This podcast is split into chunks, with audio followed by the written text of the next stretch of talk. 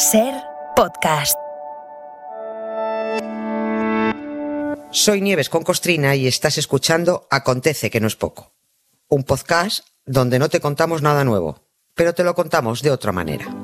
Aquí te va otro episodio.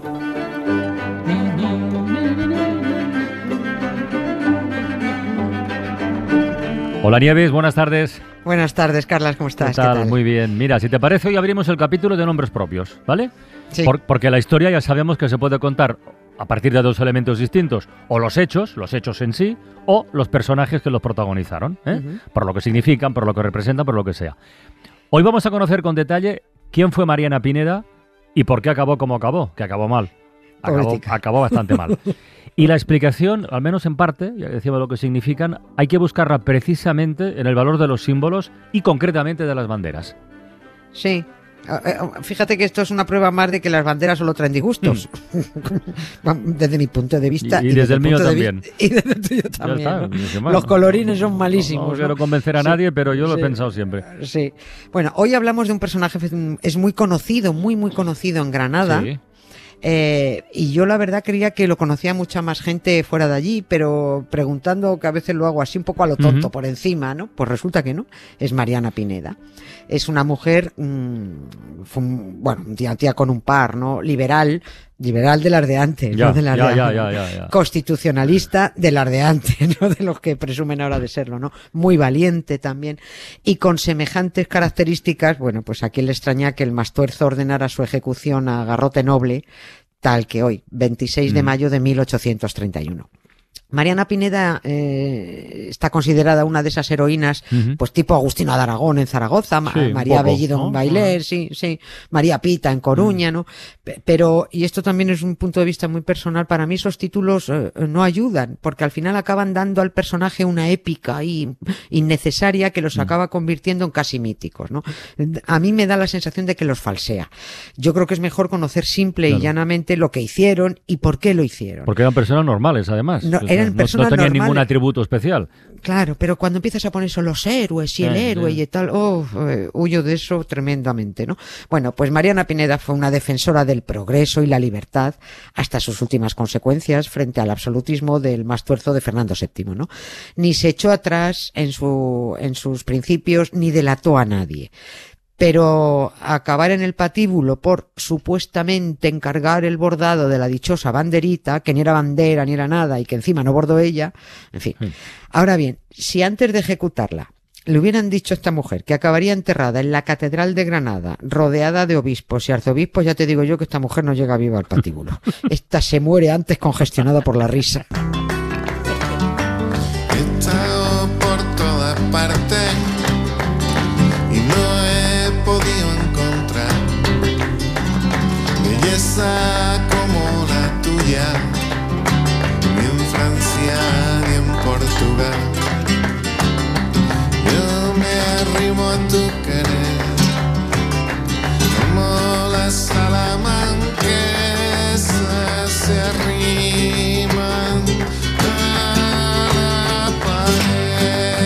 Oye, Nieves, lo de ejecutar Sí. a alguien eh, por encargar supuestamente una bandera bordada, eh, bueno, esto huele a excusa. Tiene, tiene que haber de fondo algo más, más serio, me acuerdo, ¿no? Sí, O sea, claro que sí, sí. Fue una encerrona, sí, lo de la bandera fue una encerrona. Es como cuando vemos en las pelis eh, a, es, a los policías que meten droga en el coche Eso. para detener a alguien, bueno, pues más o menos, ¿no? Fue lo mismo. Como no pudieron trincarla por lo que quisieron, pues inventaron otra acusación, ¿no? Eh, falsearon. Antes de entrar en el asunto de la bandera, a mí me Sí. gustaría remover un poquito la memoria de, de los oyentes y de todos nosotros, porque puede que alguien recuerde, bien porque vieron la serie, aunque ha- hace mucho, o porque lo han leído. Y bueno, los nostálgicos de Marisol seguro que lo saben porque hombre, claro. ella, sí, claro, es que ella dio vida al personaje, Claro. ¿no? El papel de Mariana Pineda fue el último trabajo en televisión que hizo Pepa Flores antes de huir despavorida de, de la fama, ¿no?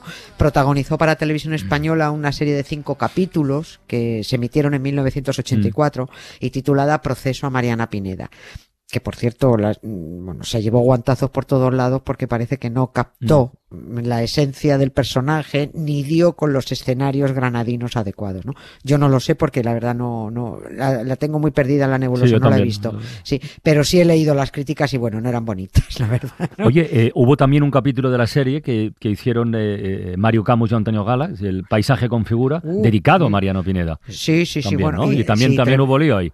Madre mía, no, aquí hubo mucho. El otro fueron críticas, aquí hubo un follón mm, tremendo, ¿no? Y bueno, me, me meto una morcilla de con esto, ¿no? Es la serie, la de- efectivamente la dirigió Mario Camus, con los guiones de Antonio Gala, y pretendía poner en su contexto a personajes históricos españoles para acercar la historia de España. ¡Qué locos, eh! Entonces, utilizando el mejor y, y más masivo medio, el adecuado, ¿no? Que era, pues, televisión española. Cada capítulo era para un personaje. Uno era Goya, otro Rosalía de Castro, otro para Machado, Elcano, Colón, Mariana Pineda. Estamos hablando, fíjate, de 1976. Uy, Se acababa de morir el bicho fascista este Franco, ¿no? Y Gala se las vio y se las deseó para esquivar la censura, ¿no?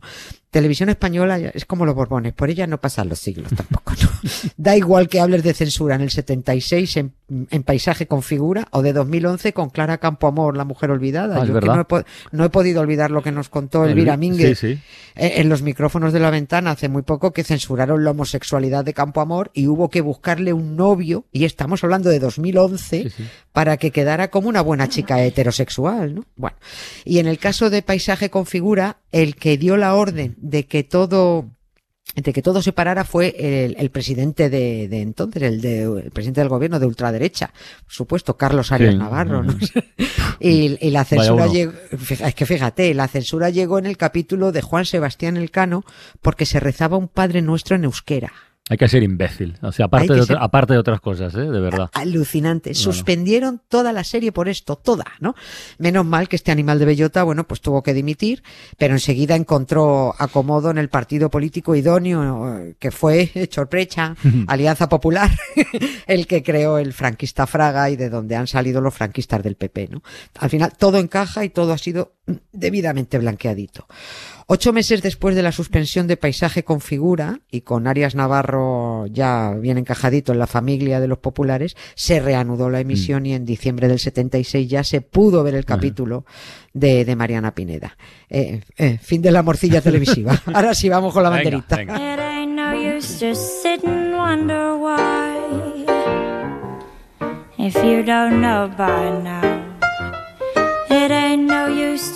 It ain't no use just sit and wonder why. If you don't know by now, it ain't no use just sit and wonder why. It'll never do somehow when your rooster crows at the break of dawn. Look out your window and I'll be gone. You're the reason I'm traveling on. Don't think twice, it's alright. A ver, recapitulemos. Habíamos dicho que lo de la bandera fue solo una encerrona para poder Sí. detener a Mariana Pineda, pero que la verdadera razón era otra.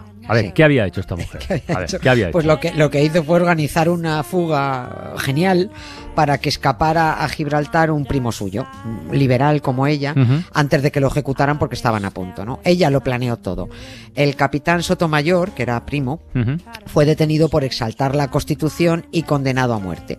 Mariana Pineda iba a visitarlo y estudió, cada, en cada visita estudiaba el terreno muy detenidamente ¿no? Durante varios días. Se fijó en que la vigilancia era pues, muy flojita, que había mucha ida y venida de frailes que empeñados y distraídos en confesar a los presos condenados y dijo pues ya está, yo me agencio un disfraz de fraile capuchino un rosario y unas barbas y saco a mi primo de la cárcel confundido con los otros tipos fraileros, ¿no? Así de fácil.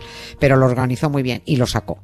Granada es que fue la, mm, la ciudad española donde mejor se organizó la resistencia liberal ¿No? contra el gobierno absolutista del Mastuerzo. No sabía ¿Cómo han eso. Sí, Sí, sí. sí, sí, cómo han cambiado las cosas. Y, y se organizaba muy bien desde la logia Concordia. Porque en Granada lo más culto de la sociedad, los mayores intelectuales de la ciudad, los nombres más eh, prestigiosos de las letras, las ciencias y las armas eran masones todos. Y estaban en esa logia, en la logia ma- eh, Concordia, ¿no? Por eso la represión absolutista en Granada era, fue mucho mayor.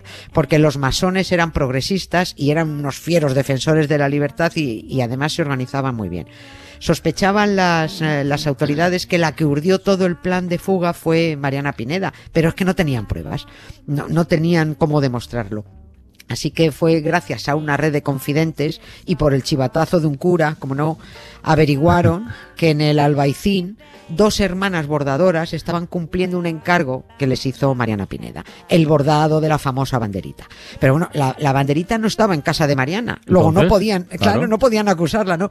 Pero bueno, no hay, tú pon un villarejo en tu vida y te lo apaña todo, ¿no? El comisario jefe de Granada ordenó a las bordadoras del Albaicín que llevaran la banderita en un momento determinado, aunque la bandera estuviera a medio hacer, Ujú. que la llevaran a casa de Mariana Pineda. Justo en el momento en el que la estaban entregando, apareció la policía y acusó a Mariana de haber encargado la, la- la dichosa banderita. Las dos bordadoras traidoras trincaron los 400 reales que les pagó Villarejo por su silencio y ya está.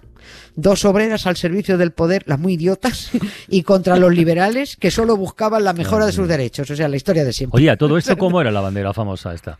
Eh, Era, era un trozo de tela de tafetán de seda en el que estaban bordando un lema muy subversivo y Ah, muy vale, antimonárquico. Sí, eh, libertad, fraternidad y ley. Ese era el lema, ¿no? Y los malos, que en este caso eran las autoridades lacayas del Borbón, estaban convencidos de que era eh, esa era la bandera que tenían previsto enarbolar los conspiradores liberales contra el Mastuerzo para levantar a la población, ¿no? Acusaron a Mariana de ser masona. El trozo de tela era morado, en el centro había un triángulo verde, eh, lo que se sospechó que era evidentemente simbología masónica, y en cada uno de los lados del triángulo se estaban bordando las palabras subversivas, Mm. esas libertad en uno, fraternidad y ley. Pero todo estaba a medio hacer, la mitad de la letra no estaban, solo se adivinaban. Si aquello era una bandera, de momento se parecía más bien poco, es que parecía más un tapete, un mantelito, Mm. ¿no? Eso alegó la defensa, que no era una bandera, que Mariana no podía ser masona porque no se admitían mujeres en la masonería y que además ella no sabía bordar. Si ella, además si es que ella era una niña, era una niña bien de Granada, era, era, Mariana era clase alta, por eso tuvieron que darle garrote noble. No. El Garrote noble es que llegabas al patíbulo a lomos de una mula. Si le, te daban garrote vil, llegabas a lomos de un asno. Joder. Sí, es- esa era la diferencia. No. Garrote noble dolía lo mismo, pero te- hoy llegabas en mula o, o en asno, ¿no? Los liberales eran sobre todo alto standing, eran los listos, ¿no? Los que más apoyaban a su verdugo, Fernando VII, en cambio, eran los ignorantes, eran las clases bajas, eran los analfabetos que desconfiaban de los intelectuales. Oye, y una cosa que has comentado al principio, que no se nos olvide. ¿Cómo fue posible que una ejecutada, además por estos motivos, acabara enterrada en la Catedral de Granada?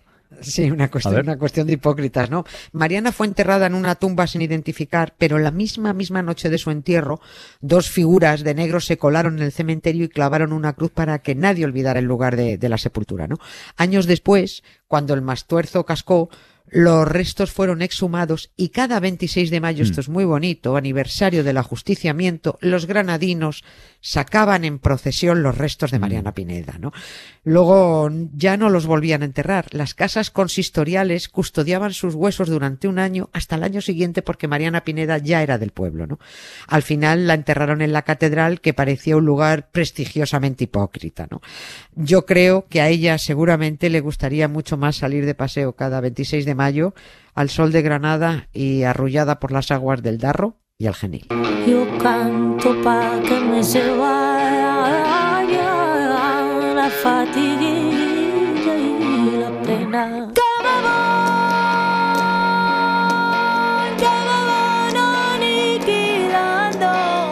La gente anda diciendo